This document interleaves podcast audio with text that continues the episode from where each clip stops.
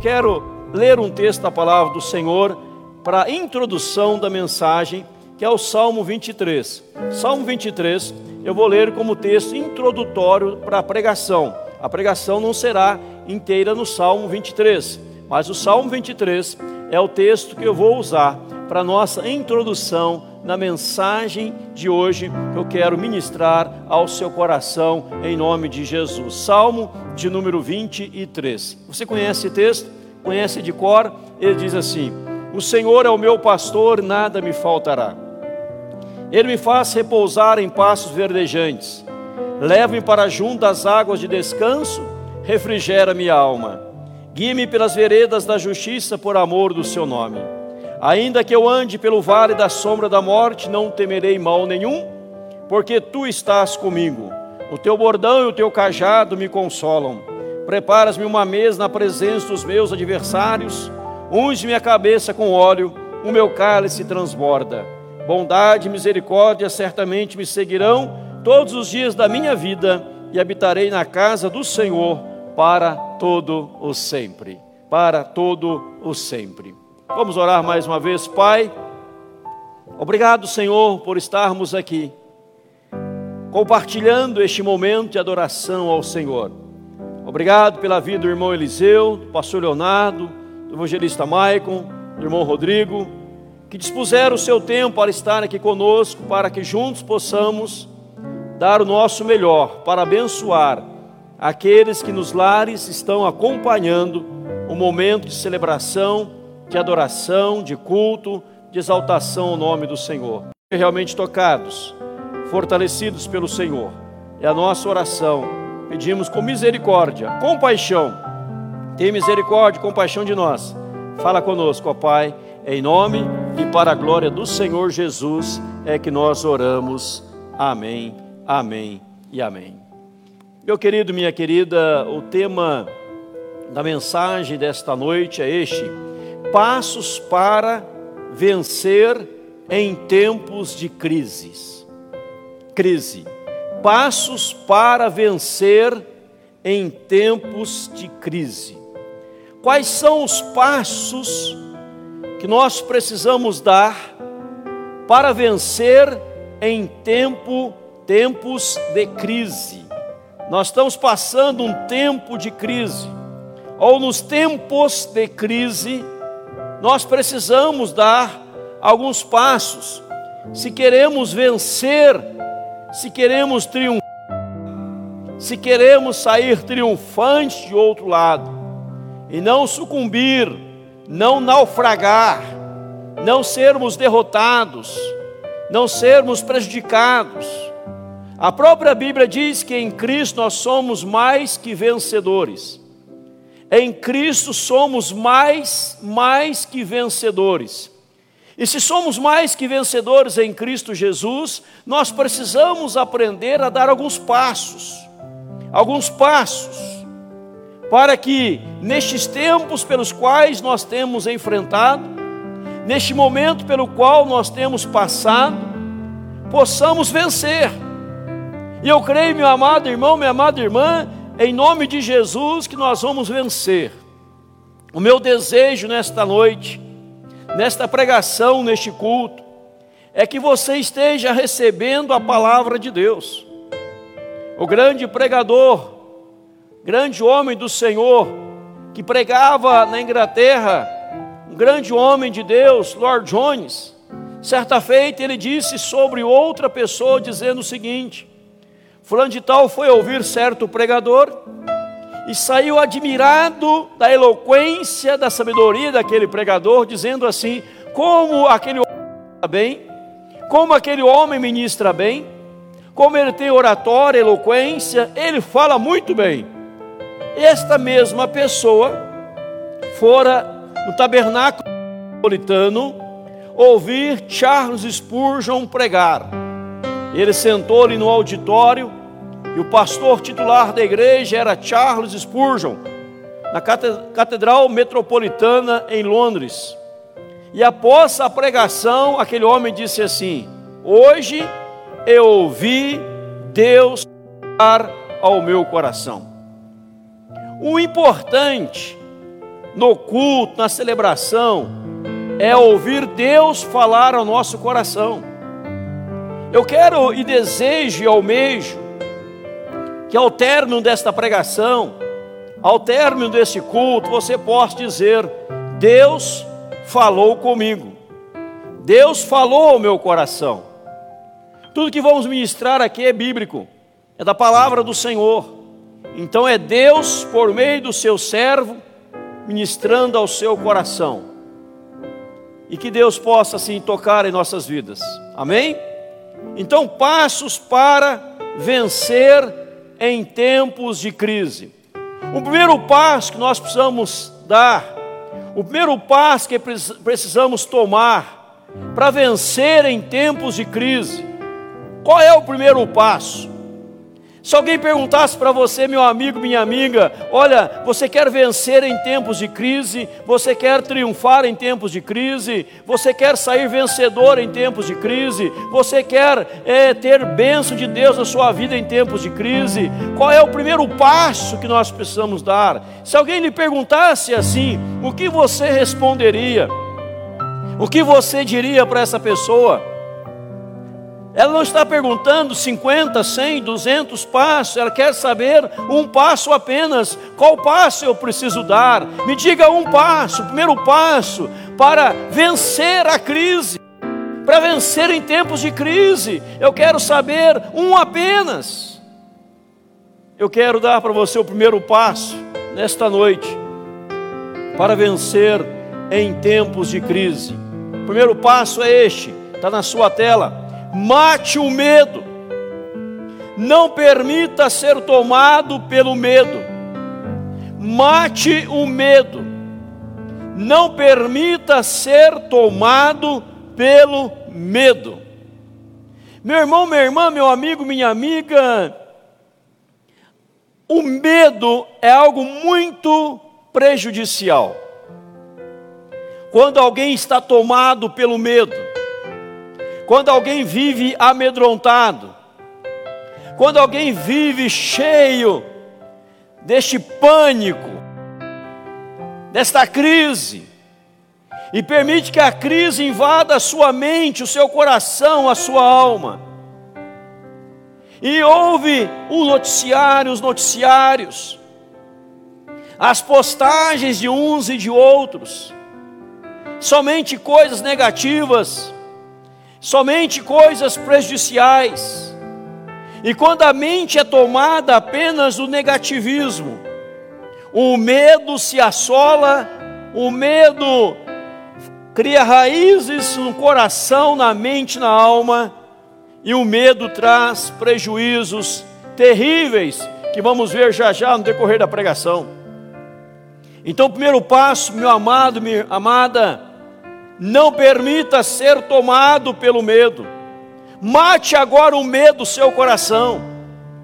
Nós não podemos deixar que a população entre em pânico.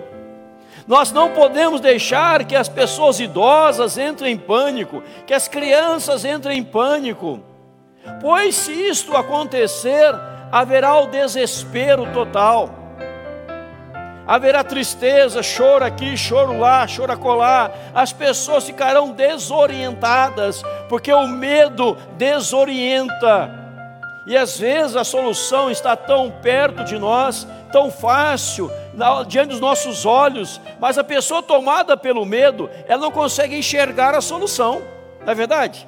Ela não consegue contemplar a solução e às vezes o que ela está procurando, o que ela está buscando, está diante dos seus olhos, mas o medo lhe assola, o medo lhe domina. E por causa deste medo, ela não consegue mais raciocinar, ela não consegue fazer nada, ela não enxerga direito. Porque o medo traz prejuízos terríveis. Terríveis, terríveis. Medo gera até morte, porque o medo consegue desestabilizar a pessoa por inteiro.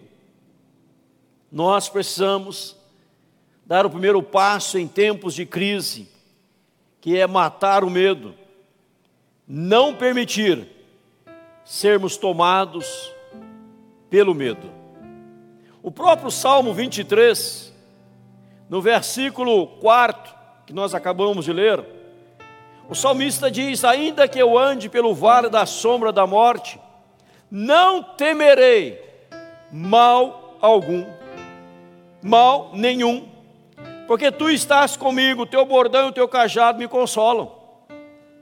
Olha o que ele diz: Ainda que eu ande pelo vale da sombra da morte, não temerei mal nenhum.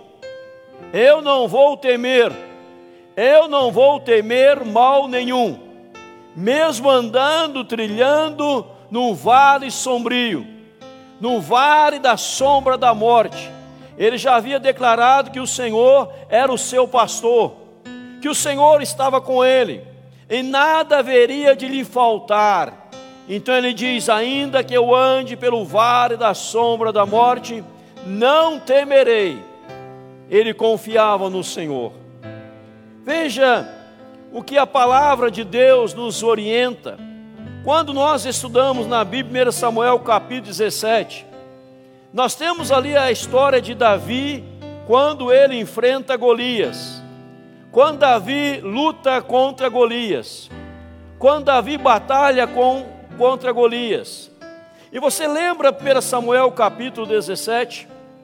1 Samuel capítulo 17 nos ensina, nos esclarece que Davi, ele fora até o acampamento do povo de Deus, para levar mantimentos e alimentos para os seus irmãos. Seu pai o manda ir até o acampamento, seus irmãos estavam ali trabalhando como soldados para levar mantimento. E quando ele chega no acampamento ali do povo de Deus, quando ele chega naquele momento, a, diz a Bíblia que um gigante chamado Golias, ele se levanta, ele se levanta e começa a afrontar o povo de Deus. Começa a afrontar o povo de Deus. E diz-nos a palavra de Deus, diz-nos a Sagrada Escritura, em Samuel capítulo 17, verso 24, todos os israelitas, vendo aquele homem, fugiam de diante dele e temiam grandemente. Veja aí, meu amigo, minha amiga. Todos os israelitas, todos os israelitas, vendo aquele homem, vendo o gigante, o que, que eles faziam? Eles fugiam de diante dele e eles temiam, temiam grandemente, medo gigantesco. Então o medo faz com que as pessoas venham a fugir. Eu vou fugir porque com medo. E o medo me leva a correr, o medo me leva a fugir. Eu estou fugindo. Mas ali, quem estava fugindo, o verso 24 diz: todos os israelitas. Todos os israelitas eram um exército, governado pelo rei Saul, que era o primeiro rei da nação de Israel. Levanta-se um gigante, e as pessoas ficam amedrontadas, e agora elas fogem, elas correm devido ao medo. Eu repito para você o versículo na tela: Todos os israelitas, vendo aquele homem, fugiam de diante dele e temiam grandemente. Eles temiam, porque o medo impede de avançar. Ele estava numa batalha, ele estava ali e o medo impediu de avançar. O medo também, meu amado, ele paralisa, o medo também gera total insegurança e ansiedade. Veja essas três coisas na sua tela. O medo, ele impede de avançar. Eu não vou avançar mais. O exército de Israel, comandado por Saul, na batalha contra os filisteus, levanta um gigante, e o povo, ao invés de avançar, o povo foge, porque está tomado pelo medo. Outros ficam paralisados, porque o medo tem esse poder paralisador, o medo paralisa gerando total insegurança, gerando ansiedade.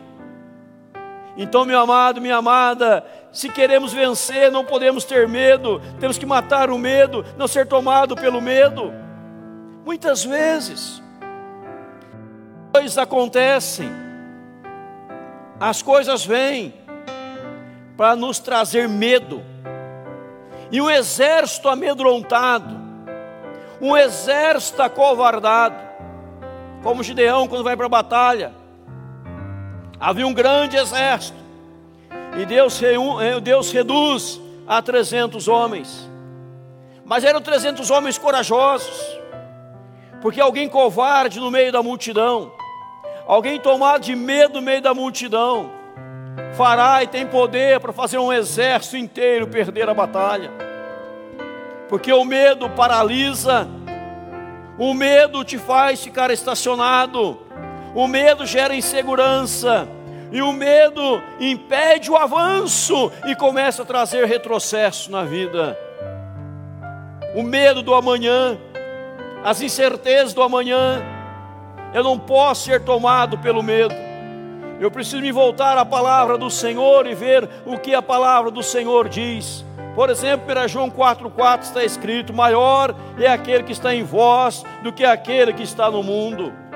Maior é aquele que está em vós do que aquele que está no mundo. 1 João 4,4. A Bíblia diz ainda a palavra do Senhor em 2 Crônico, capítulo 32, versículo 7: Não temais, nem vos assusteis por causa de toda a multidão que está com ele, porque um há conosco maior do que o que está com ele. Este texto, o rei Ezequias, ele está sendo afrontado por Senaqueribe, rei da Síria e o rei da Síria afronta ali Ezequias, Senaqueribe afronta Ezequias. O povo estava com medo, sendo tomado de medo. Então levanta agora o rei Ezequias diz para o povo: Não temais, não tema, nem fique assustado por causa desta grande multidão que está com ele, porque um há conosco maior do que o que está com ele. Quem está conosco é Deus. É o Senhor está conosco para guerrear as nossas guerras. Então veja, meu irmão, minha irmã, a palavra bendita do Senhor nosso Deus é esta: não temais, nem vos assusteis por causa desta multidão que está com você, com Ele, porque um há conosco maior do que o que está com Ele. Deus está com a gente, Deus está presente, Deus está aqui. Então eu não preciso temer, eu tenho que confiar no Senhor, eu tenho que descansar no Senhor nosso Deus. Mas a Bíblia prossegue, a palavra do Senhor prossegue dizendo, 1 Pedro 5,7 você conhece de cor, lançando sobre ele toda a vossa ansiedade, porque ele tem cuidado de vós, lançando sobre Jesus toda a vossa ansiedade, porque Ele tem cuidado de vós. Não andeis ansiosos pela vossa vida. Mateus 6, verso 25. Não andeis ansiosos, porque você vai lançar sobre Ele toda a vossa ansiedade, porque Ele tem cuidado de você. 1 Pedro 5,7, Mateus capítulo 6, verso 25. Veja que a Bíblia está nos ensinando a não andar ansioso, a confiar no Senhor. Qual o primeiro passo para vencer?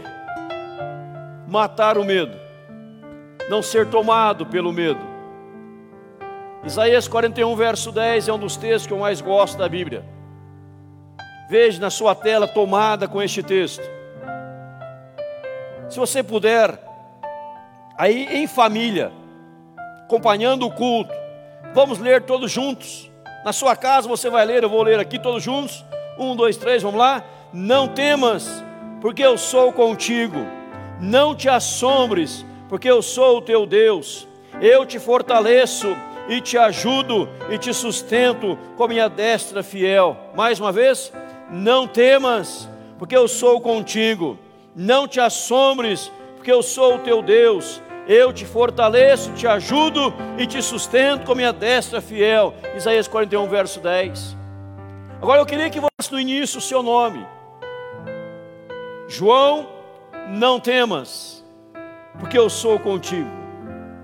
não te assombres, porque eu sou o teu Deus, eu te fortaleço, te ajudo e te sustento com minha destra fiel. Maria, não temas, porque eu sou contigo, e o restante do versículo. Joana, Ingrid, Gorete, Dalva, não temas, e por aí vai, dando o seu nome neste texto. Não temas, coloque o seu nome primeiro. Não temas, porque eu sou contigo. Não fique assombrado, eu sou o teu Deus, eu te ajudo, te sustento com minha destra fiel.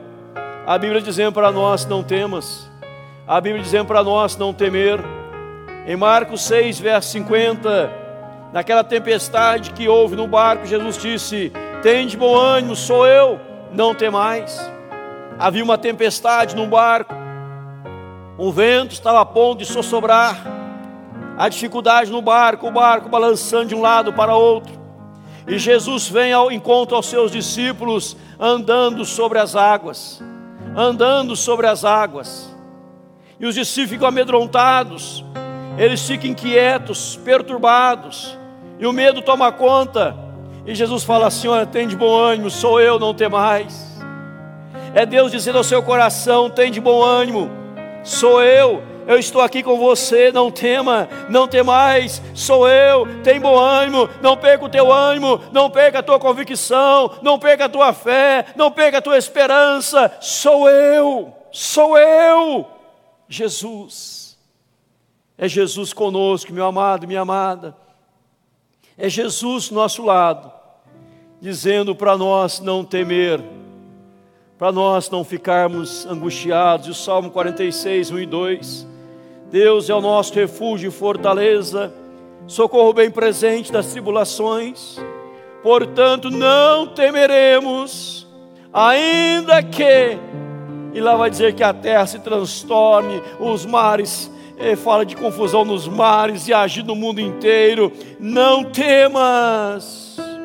E o salmista fala, portanto, não temeremos ainda, ainda que muita coisa aconteça, ainda que a terra se transtorne, os montes se abalem no seio dos mares, ainda que as águas tumultuem e espumejem, na fúria os montes se estremeçam, não temas, ainda que a guerra estoure, não temeremos, não temeremos, porque não vou temer, porque Deus é o nosso refúgio e fortaleza.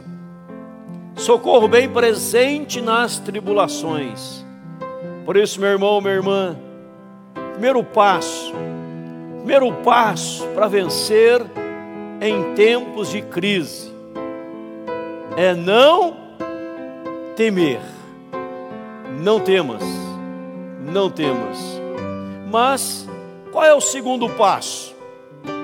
Ao segundo passo para vencermos em tempos difíceis, para vencermos em tempos de crise. Há um segundo passo, e o segundo passo, coloco na sua tela, é este: erga os seus olhos. Erga os seus olhos. Sabe, meu irmão, minha irmã, meu amigo, minha amiga, não poucas vezes, muitas vezes, as pessoas costumam apenas contemplar os problemas, olhar apenas para a crise, para as dificuldades ao seu redor e de redor. E ao olhar para os problemas, ao contemplar as crises, as dificuldades, elas são tomadas pelo medo. E o que é preciso? Olhar para cima, erguer os olhos, para que possamos contemplar Deus acima de todas as coisas. Por isso colocamos aqui: acalme-se, Deus cuidará de nós. Está aqui na, atrás de mim no banner. Acalme-se, Deus cuidará de nós. Deus cuidará de nós. Por isto, acalme-se, acalme-se. Deus cuidará de nós, Ele cuidará de você. Certa criança havia perguntado ao seu pai: Papai, qual é o tamanho de Deus? E neste momento passava um avião lá no alto, e o pai diz: Filho, qual é o tamanho daquele avião? A criança começa a olhar para o alto, ver o avião e diz: Pai, este avião ele é muito pequeno. E o pai imediatamente pega pela mão do seu filho, coloca no carro e vai até ao aeroporto. E ali naquele dia, o maior avião do mundo estava estacionado. Estava ali no aeroporto. E o pai leva o filho próximo ao avião, diz: Filho, qual é o tamanho desse avião? A criança admirada, com os olhos arregalados, fala: Pai, este avião é gigantesco, este avião é grande demais. E o pai volta para o seu filho, diz: Filho, assim é o tamanho de Deus. Quanto mais perto estivermos dele, maior ele será para nós. Quanto mais distante estivermos dele, menor ele será para nós.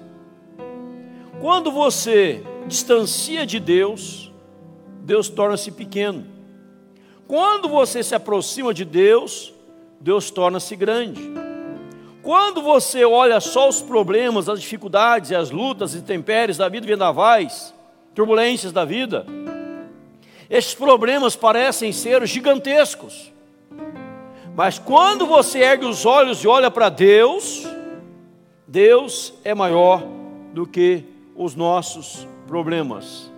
É por isso que o salmista disse: Eleva os olhos para os montes, de onde me virá o socorro? Salmo 121, verso 1. Eleva os olhos para os montes, de onde me virá o socorro? O meu socorro vem do Senhor, diz o restante do texto, que fez os céus e a terra. Então ele estava olhando para um lado, problema, do outro, dificuldade, ele olha para cima e vê Deus. E quando eu vejo Deus, eu vejo dele ver o meu socorro. Então, o segundo passo que eu preciso dar em meio às crises da vida, às lutas da vida, é erguer os olhos. Há um texto lindíssimo da palavra do Senhor, em 2 Crônicas, capítulo 20, versículo 12. Mas o 2 Crônicas, capítulo 20, fala-nos sobre a batalha de Josafá. E olha o que diz o versículo 12: Ah, nosso Deus, acaso não executarás tu o teu julgamento contra eles? Porque em nós não há força para resistirmos a essa grande multidão que vem contra nós, e não sabemos nós o que fazer. Porém, porém, os nossos olhos estão postos em ti. Josafá então está, vou resumir o texto, está numa batalha. Três grandes reinos: os Moabitas, os Amonitas, os moradores da montanha de Seir se levantam contra Josafá para tragá-lo, para matá-lo, para exterminá-lo. Josafá estava sozinho. Josafá era um só, era um tão somente. E nesta hora, sozinho, sendo um só, o que, que ele faz? Ele se volta para Deus. Ele diz: Deus, eu não sei o que fazer. E em nós não há força para resistirmos. Mas olha o segredo do versículo. Porém, no finalzinho do versículo, os nossos olhos estão postos em Ti quando não sei o que fazer, quando não se sabe o que fazer, olhe para Deus, espere em Deus, confie em Deus, descanse em Deus. Josafá, nesta hora, ele estava olhando para Deus. Quando não saber, quando não se sabe o que fazer, quando não tiver mais força, meu irmão, meu irmão, meu amigo, minha amiga, olhe para Deus, aguarde em Deus, confie em Deus, porque Deus é o nosso refúgio e fortaleza. E diz o restante do texto no Crônicas capítulo 20, que por causa desta atitude, Deus deu vitória a Josafá. E sabe o que Josafá fez? Ele chamou todos os músicos, todos os levitas sacerdotes, os músicos da época, e levantou-lhe um grande coral ao Senhor, um grande exército musical para Deus. E o povo começou a louvar ao Senhor, o povo começou a engrandecer o nome do Senhor, e por engrandecer o nome do Senhor, Deus desbaratou, é a expressão bíblica. Deus desbaratou os amonitas, os moabitas, os moradores da montanha de Seir, e eles se autodestruíram. E Josafá não perdeu um homem, uma pessoa sequer, porque ele olhou para Deus.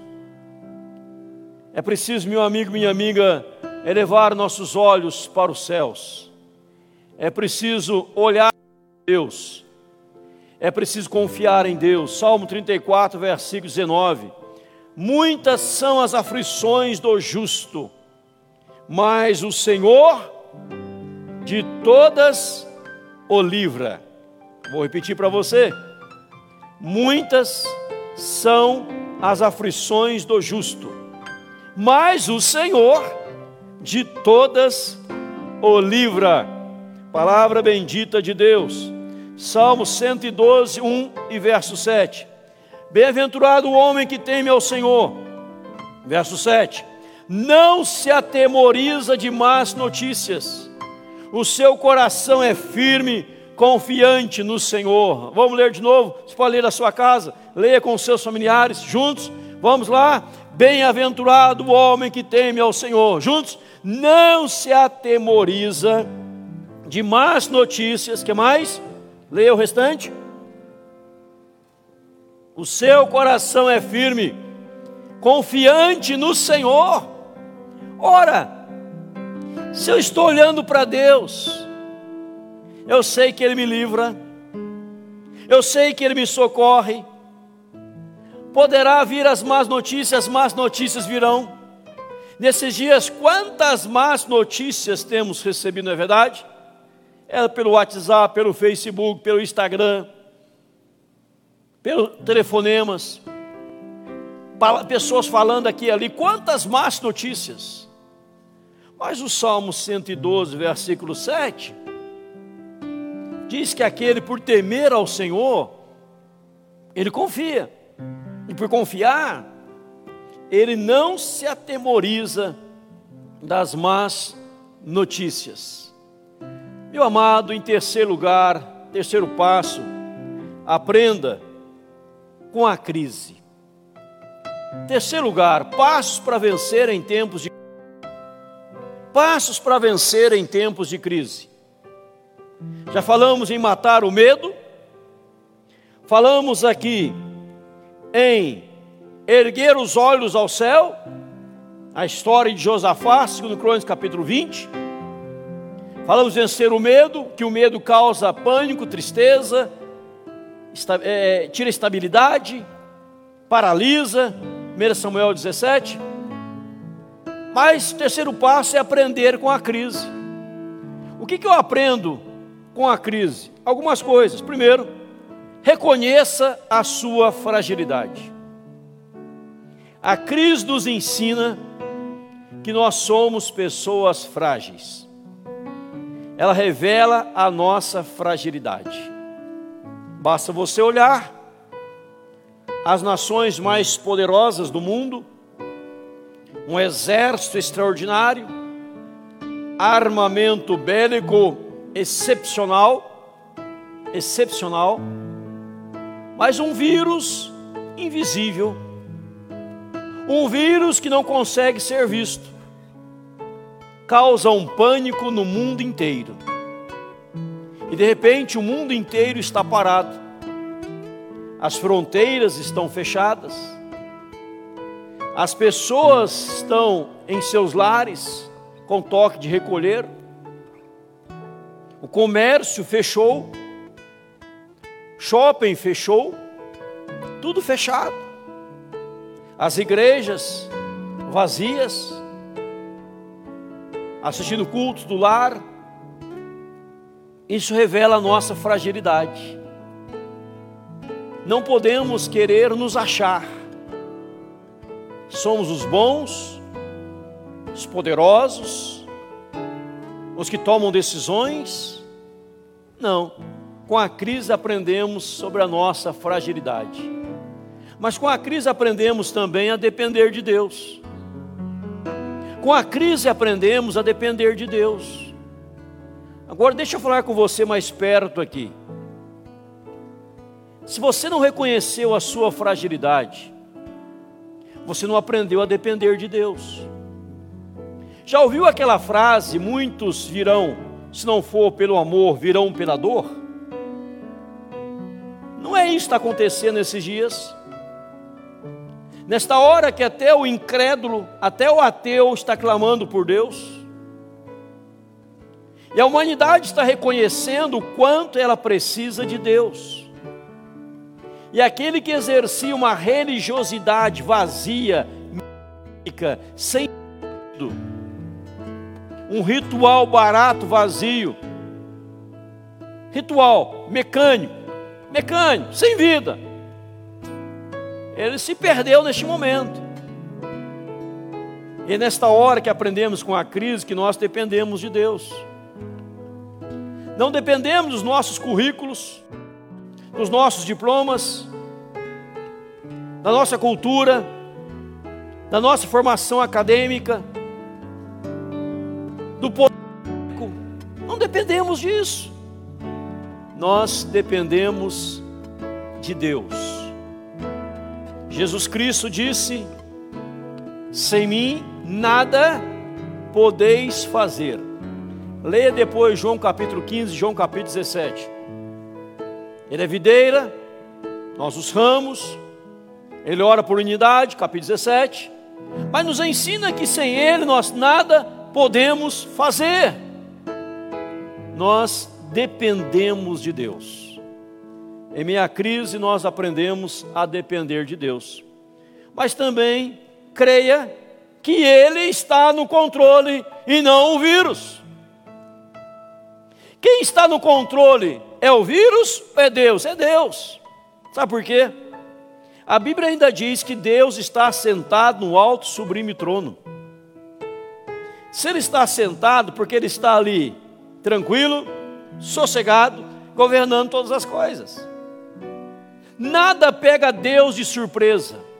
Nem o vírus pega Deus de surpresa. Nem o vírus.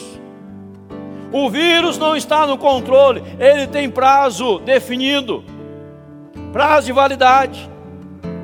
Como tantos outros, tantos outros, tantos outros que já passamos em ao longo da nossa vida, da nossa jornada. Mas Deus continua no controle. Saiba priorizar o que é essencial. Olha agora Deixa eu parar um pouquinho nesta parte em nome de Jesus. Saiba priorizar o que é essencial. Na correria do dia a dia, no agito do dia a dia, nós fazíamos, chegue mais perto, muita coisa, muita coisa, que não era essencial muitas coisas desnecessárias. Concorda comigo? Concorda comigo? Na correria do dia a dia fazíamos muitas coisas que não eram essenciais nem necessárias. Nos ocupávamos com coisas sem importância alguma. E em meio à crise nós aprendemos a priorizar o essencial. O que é o essencial? Já parou para pensar nisso? Neste momento de crise, tiraremos grandes lições. Aprenderemos a priorizar o que é essencial, o que é fundamental. Rick Warren diz certa feita: se você soubesse que morreria daqui um mês, o que você deixaria de fazer e começaria a fazer? Já preguei sobre isso aqui na igreja. Meu irmão, minha irmã, Nós temos anos pela frente, louvado seja o nome do Senhor, até quando Deus assim o desejar, porque é Ele que está no controle. Mas o que nós podemos deixar de fazer? Quem sabe você que sempre desvalorizou a sua família, está tendo mais tempo para estar com a sua família. Desvalorizou seus filhos pela correria, agora tem tempo para brincar com seus filhos. Para estar, pegar na mão os de fora, só os de casa, e em casa podemos abraçar nossos filhos e ficar dentro de casa com eles. O que é o essencial? Você nem pensar na correria da escola para a faculdade, para o trabalho, para outro trabalho, para outro, querendo ganhar dinheiro, ganhar dinheiro, e agora todo o dinheiro que você acumulou não serve para nada, não resolve o problema, e você começa a valorizar aquilo que é essencial. Pense nisso, creia, tudo passará, tudo passará, mas Deus permanecerá o mesmo. Este momento vai passar. E se você não aprender com tirar lições preciosas deste momento, na próxima crise que chegar, não terás força para vencê-la. Creia, tudo passará, mas tire lições preciosas. E nisso eu digo para você mais duas coisas: quebrante-se, quebrante o seu coração, quebrante-se. Segundo Crônicas 7,14. Vamos ler juntos? Se o meu povo que se chama pelo meu nome, se humilhar e orar e me buscar e se converter dos seus maus caminhos, então eu ouvirei dos céus, perdoarei os seus pecados e sararei a sua terra. Deus promete perdoar pecado e sarar a terra se o povo se humilhar, orar, buscar a Deus, converter dos seus maus caminhos, Ele vai ouvir, Ele vai perdoar, Ele vai curar, em nome de Jesus. Quem sabe esta praga que chegou agora, este vírus que chegou agora, meu amigo, minha amiga, é para que você se quebrante diante de Deus, para que a humanidade se quebrante perante o Senhor, para que Deus possa ouvir, para que Deus possa perdoar, para que Deus possa sarar, mas é preciso se humilhar, é preciso converter dos maus caminhos, é preciso voltar-se para Deus em nome de Jesus. Volte para Deus, meu amigo, minha amiga. Quebrante-se diante de Deus. Segundo Crônica 7, 14. Ele vai fazer o um milagre na sua vida. E por fim, não perca a fé em nenhum momento. E nem a sua comunhão com Ele. Veja bem esta palavra, eu volto a ela. Não perca a fé em nenhum momento, e nem a sua comunhão com Ele, com Deus. É preciso alimentar a fé, e a fé vem como? Pelo ouvir e ouvir da palavra de Deus. Se você ouve a palavra de Deus, se você ouve a palavra de Deus, você alimentará a sua fé porque a fé vem pelo ouvir da palavra de Deus. E é preciso manter, meu amigo, minha amiga, essa deliciosa, extraordinária comunhão com o Senhor, em nome de Jesus. Porque, como eu disse anteriormente, tudo passará, tudo vai passar e você vai sair mais fortalecido deste momento. E você vai conhecer Deus em meio à crise. Porque você está erguendo os seus olhos para ver Deus. E você está matando o medo do seu coração. Para que o medo não te domine, não lhe paralise, não lhe impeça de avançar, de triunfar, e você possa desfrutar de novo tempo na presença do Senhor.